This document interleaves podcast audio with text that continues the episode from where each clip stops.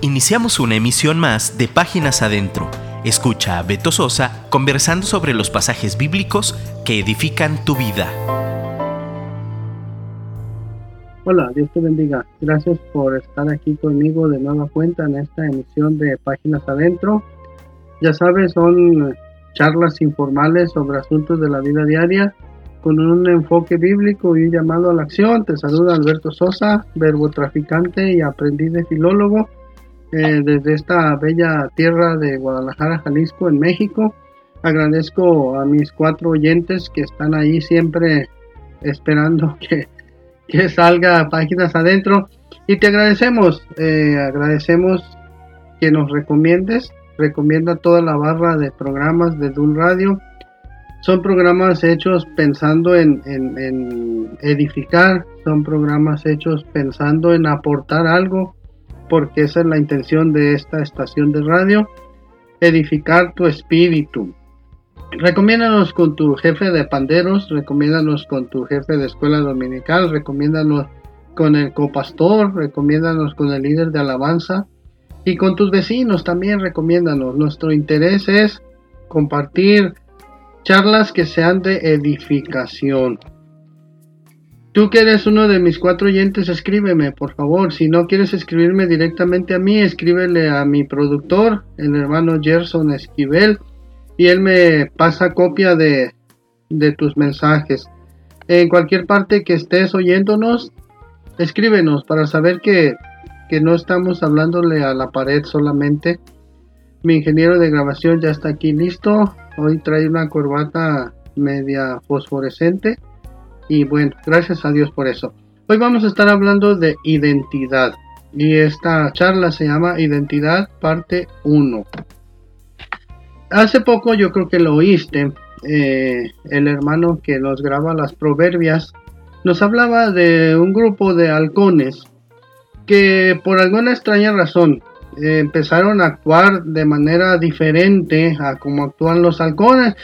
Eh, empezaron a a hacer su vida en la parte, eh, pues, ¿cómo diríamos? En el suelo, en la, parte eh, baja, o en, pues sí, en el suelo, total.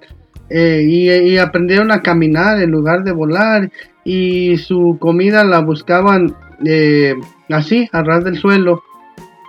Y se les olvidó que ellos estaban hechos para remontar las alturas y se les olvidó que ellos estaban hechos para otra vida o para otro estilo de vida diferente y, empezaron a actuar como animales terrestres. Y dice allí pues que, que, de alguna manera habían perdido su identidad. Se les olvidó para lo cual habían sido hechos. Y después se metieron en un problema ahí porque se les apareció una rata gigante y los empezó a atacar y no sabían qué hacer. Bueno, ahí le dejamos y ahorita continuamos. Y yo te me pregunto, o ayúdame a contestar esta incógnita, ¿esta falta de identidad sería por descuido o sería por comodidad? como decía mi maestro Álvaro González, dímelo tú. Hace 60 años, un doctor o un profesor eh, se llamaba Philip Zimbardo en la Universidad de Stanford en Estados Unidos hizo un experimento eh, que dejó en, un barrio en el Bronx, en, Nueva York, un barrio en ese tiempo muy peligroso, creo que todavía es peligroso, y dejó un carro, un auto nuevo de modelo muy reciente, de hecho dice que era de, modelo actual en ese tiempo, y lo dejó allí en el Bronx. Y otro auto idéntico, incluso del color y todo, dejó en, en un barrio de California, que era el barrio o la zona muy rica y muy tranquila de California que se llama Palo Alto. Dos autos exactamente iguales. Y luego el experimento dice que el auto del que dejaron en el Bronx empezó a ser vandalizado en muy pocas horas porque se robaron todo lo utilizable y lo que no lo destruyeron. Pero el, el, el carro, el auto, el vehículo que estaba en Palo Alto se mantuvo intacto por bastante tiempo y el experimento era para demostrar que a veces atribuimos o, las personas tendemos a atribuir que el delito es por, por cuestiones de, mm, de, ¿cómo te digo? De posición social, ¿no? Que los pobres a veces por su misma necesidad son tendientes a, pues al delito, lo cual quedó demostrado que no es cierto. Resulta que el auto que estaba en Palo Alto, los mismos personas del experimento le rompieron una ventana a ver qué sucedía y tenían un grupo de gente observando. Entonces resulta que cuando los habitantes de esa ciudad o de ese barrio se dieron cuenta que la ventana estaba rota, empezaron a, romper otra y otra y, a vandalizarlo y se robaron todo lo que pudieron hasta que dejaron todo el cascarón. Y el resultado fue que se dieron cuenta que, no necesariamente la pobreza orilla a, la delincuencia o al delito, sino que pues se dieron cuenta que esto es un asunto del corazón, es un asunto que tiene que ver con la, la eh, pues sí, el estado de, o los principios o los valores que a las personas les enseñan o les dejan de enseñar.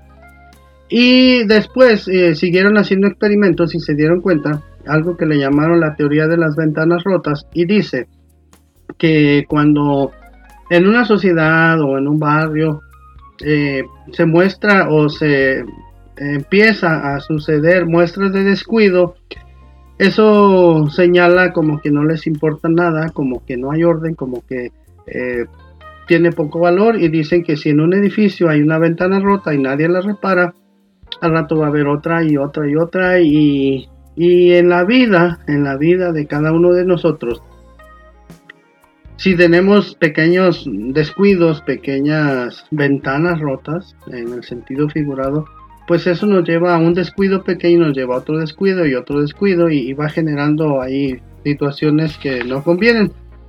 Y entonces, Salomón incluso ahí en Eclesiastés o en Cantares dice que hay que acabar con las pequeñas zorras que destruyen los viñedos. Y a veces eh, hay en nuestra vida pequeños descuidos que pues en un momento dado nos van a llevar a perder nuestra identidad. Vemos ahí en el libro de Daniel que cuando Nabucodonosor, por ahí en el año 528 creo, 602 más bien, se llevó cautivos a los, a los del pueblo de Israel. Se los llevaron y dice que eh, a los varios jóvenes, entre ellos tres, cuatro, Azarías, Misael, Ananías, junto con Daniel, eh, vieron que eran de las personas más capacitadas y trataron de cambiarle su identidad o de robarle su identidad. Y bueno, les cambiaron el nombre por nombres babilonios, Sadrach, Mesach y Abednego, que tenían que ver con, las deidades del pueblo babilonio o babilónico. Pero vemos ahí la historia nos muestra que ellos se sobrepusieron a ese eh, intento de robarles su identidad, a ese intento de, de robarles su relación con el Señor Dios de los ejércitos y propusieron vivir en santidad y lo lograron, vivieron en santidad y fueron de impacto al rey y fueron de impacto al pueblo. Incluso llegaron a lograr posiciones de privilegio en el gobierno y, ante la sociedad.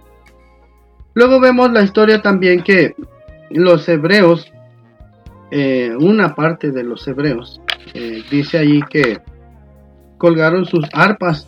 Y en el Salmo 37 vemos que dice que eh, en los ríos de Babilonia llorábamos y, y estábamos entristecidos, estábamos tristes al acordarnos de Sion.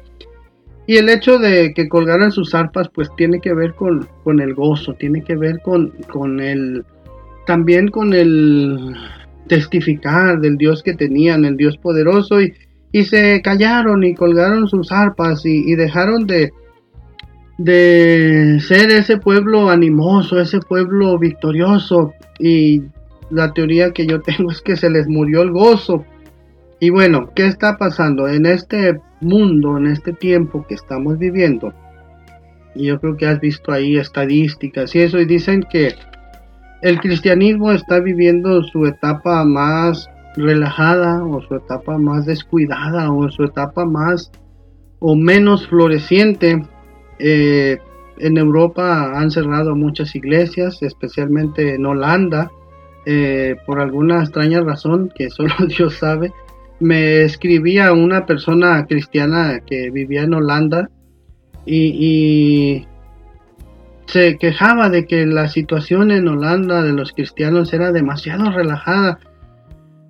Y ella decía, no hombre, si vieras, estos chavos viven peor que los mundanos. Y, y no se trata de criticar tampoco ni de señalar, sino que a veces la identidad se pierde y llegas a un punto en el que tienes tantas ventanas rotas que todo tu edificio eh, está roto o, está descuidado y eso da una señal de que no te importa, de que a la sociedad no le importa y entonces eso conlleva eh, que la gente se aleje de esos lugares, ¿no? Por ejemplo, si tú ves que hay un barrio descuidado, que huele feo, que, que sucio y cuánta cosa, pues no te dan ganas de pasar por ahí. Igual, igual.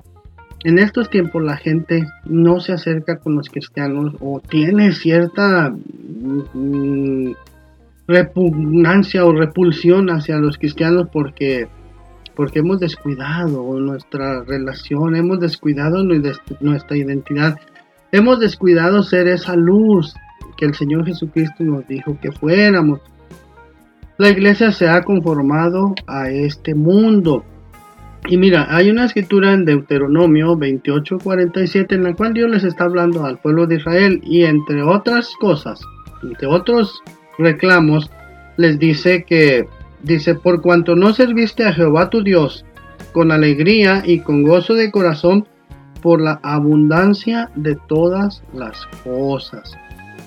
Vivimos en una época, yo creo que según los eh, especialistas dicen que esta época que estamos viviendo es donde la ciencia ha avanzado grandemente y de alguna manera se ha facilitado las tareas generales, se han facilitado. Eh, tenemos muchos instrumentos o artefactos electrónicos que, nos facilitan la vida.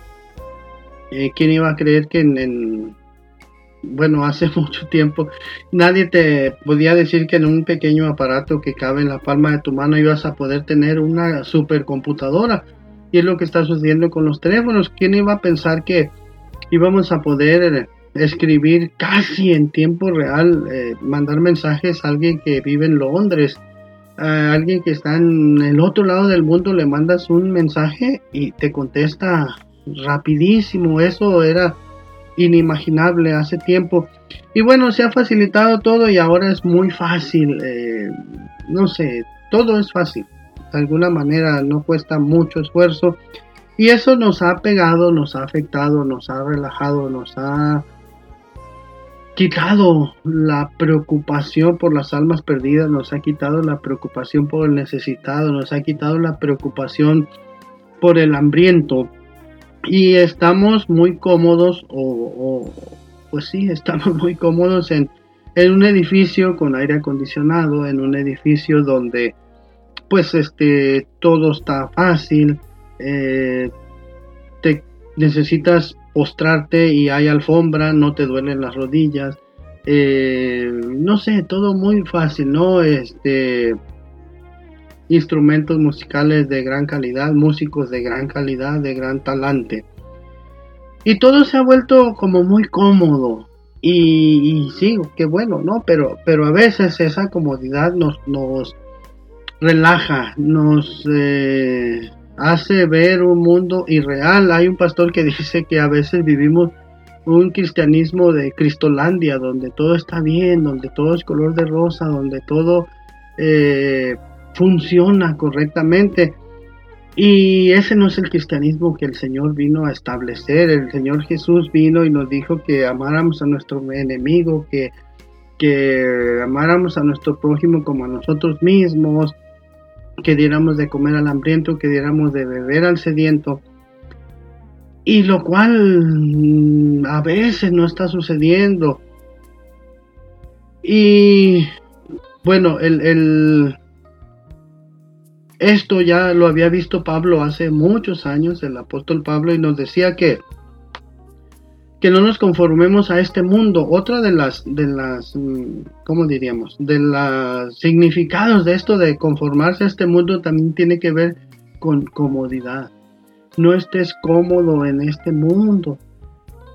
Y bueno, tú que me estás oyendo, este, pido a Dios que nos dé la, eh, capacidad a los que estamos de este lado del micrófono, que nos dé la capacidad para transmitirte esa preocupación de que debemos preocuparnos por el necesitado, que no estemos cómodos instalados en una rica hamaca espiritual en la cual todo es fácil, ¿no? Estiras la mano y, puedes obtener casi todo.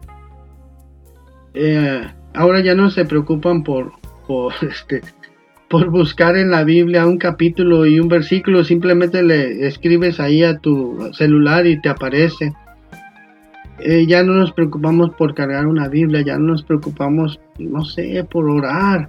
Eh, ahora, este, si quieres, puedes ir oyendo la, la, escritura y ya no te preocupas. Y, y, bueno, qué bueno por eso, siempre y cuando lo hagamos para bien, pero hay quienes es tanta la comodidad que se les olvida. Y bueno, dice el apóstol Pablo, pues que no nos conformemos a este mundo, sino que seamos transformados mediante la renovación de nuestro entendimiento. Y eso de renovar tiene que ver con, con, con hacer un recuento de, de, cómo estamos viviendo, cómo nos estamos comportando, cómo estamos llevando a cabo, o si la estamos llevando, o si no estamos llevando a cabo la gran comisión. El Señor Jesucristo dijo que fuéramos por todo el mundo y que predicáramos el Evangelio y quisiéramos discípulos. Pero pero desafortunadamente eso decimos pues para qué vamos a las calles a predicar si, si están los canales de televisión, si están las estaciones de radio, si está tal o cual medio, pero, pero eso no es suficiente. Tenemos que impactar a nuestro vecino, te insisto, tenemos que impactar a nuestro compañero de clase, tenemos que impactar a nuestro compañero de trabajo, y eso es lo que se nos ha olvidado hacer. Eso es lo que hemos dejado de hacer. Y hoy en esta plática yo te eh, animo, te pido, te ruego, dice el apóstol Pablo, te ruego encarecidamente que hagamos un recuento y le pidamos a Dios que renueve nuestro entendimiento. ¿Y cómo, cómo se renueva el entendimiento? Pues este, pidiendo, ¿no? Clamando, dice en Jeremías 33.3, clama a mí y yo te responderé y te enseñaré cosas grandes y maravillosas que tú no conoces. Entonces, tú puedes pedirle dirección a Dios. Todavía se puede hacer tanto, todavía eh, se puede. Nosotros ya te he platicado que cada un sábado de cada mes vamos a un lugar público, llevamos todo el equipo de sonido, llevamos músicos, llevamos panderistas, llevamos eh, todo, todo ese, esa eh, conglomerado de gente, todo ese equipo, y nos ponemos a predicarle a todo el que va pasando. Les repartimos folletos, a uno que otro le regalamos una Biblia. Y la gran mayoría de las personas eh, que se detienen a oírnos siempre tienen una necesidad y nos hemos preocupado por orar por ellos y llevarles un mensaje de esperanza. Entonces, hay que pedirle a Dios que renueve nuestro entendimiento y a veces sí los prejuicios, a veces sí eh, creemos que, todo está tranquilo, que todo está color de rosa, pero no es así. Pidámosle a Dios que nos dé discernimiento, que nos dé entendimiento para sentir, sentir el, dolor ajeno, sentir el dolor por el cual muchas familias están pasando. Eh, aquí en Jalisco eh, desafortunadamente este estado tiene el primer lugar en suicidios y en suicidios de jóvenes. No sé si allá donde tú vives esté pasando eso, pero necesitamos hacer algo. Si tú no puedes salir y predicar, bueno, cuando menos ora, dedícale tiempo a la oración, dedícale tiempo a pedirle a Dios que sane nuestra tierra. Eh, segunda de Crónicas 7:14 dice que si se humillare mi pueblo sobre el cual mi nombre es invocado y se convirtieren de sus pecados y dejaren sus malos caminos, entonces, entonces dice Dios, sanaré su tierra. Yo iré desde los cielos y sanaré su tierra. Y a veces nos preguntamos, ¿por qué hay tanta maldad? ¿Por qué la tierra no se sana? ¿Por qué la tierra está enferma? Precisamente por eso, porque no dejamos nuestros malos caminos, no nos arrepentimos de nuestros pecados, no dejamos que Dios actúe en nuestra vida. Pero hay solución. Vemos allí en la historia de la proverbia de los halcones, dicen que como pudieron, eh, se fueron y, buscaron ayuda. Y la ayuda se las dio un halcón. Eh, dice ahí el, que narra, dice que eh, vino el halcón a ayudarles y decían que, veían la majestuosa figura del halcón surcando los cielos y veían cómo, cómo se veía de manera poderosa el halcón. Y ese halcón les enseñó y les mostró que ellos tenían eh, todo su equipo eh, que Dios les dio para volar, para emprender altos vuelos, para no ser animales rastreros o terrestres, como se pueda decir, ¿no? Eh, y les devolvió su identidad.